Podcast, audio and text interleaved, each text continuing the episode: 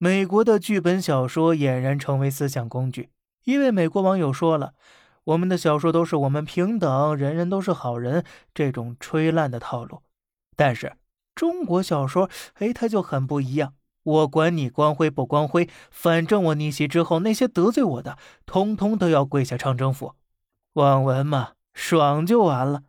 而且西方人是信真主、信上帝的，他们只会祈祷要神保佑自己。咱们中国呢，哎，就喜欢逆天改命。小说中常常出现主角战天逆天，甚至灭天的情节，把神踩在脚底下。这老外连做梦都不敢这么做呀！百无禁忌的中国小说就这样让老外在一次次震撼到无以复加中爽到飞起，继而对中国人的敬佩呢，也是油然而生了。我命由我不由天，我靠！中国人的思想也太顶太炸了吧！还有中国网文中富含的神秘东方元素。那更是把老外迷得五迷三道的。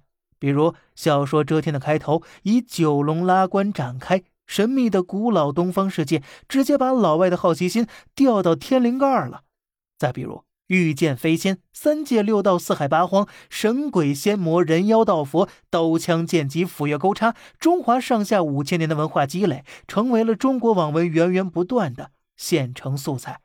而这些呀，那可全是老外见所未见、闻所未闻的元素啊！啊，不过当然了，老外的霍比特人呢、魔戒呀，这些也给了咱们很新奇、震撼的体验。但是，人家也就是这几十年拍出的一些经典，没有历史沉淀，长期清汤寡水加炒冷饭，偶尔才添个硬菜。而中国五千年的积累，只取出那么一丢丢的小部分。融进一本小说里，那对老外来说呀，都是想都不敢想的饕餮大餐了。而你知道，因此中国文化出征海外，正迎来一波怎样的高潮吗？咱们下期接着聊。好了，这里是小胖侃大山，每天早上七点与你分享一些这世上发生的事儿。观点来自网络，咱们下期再见，拜拜。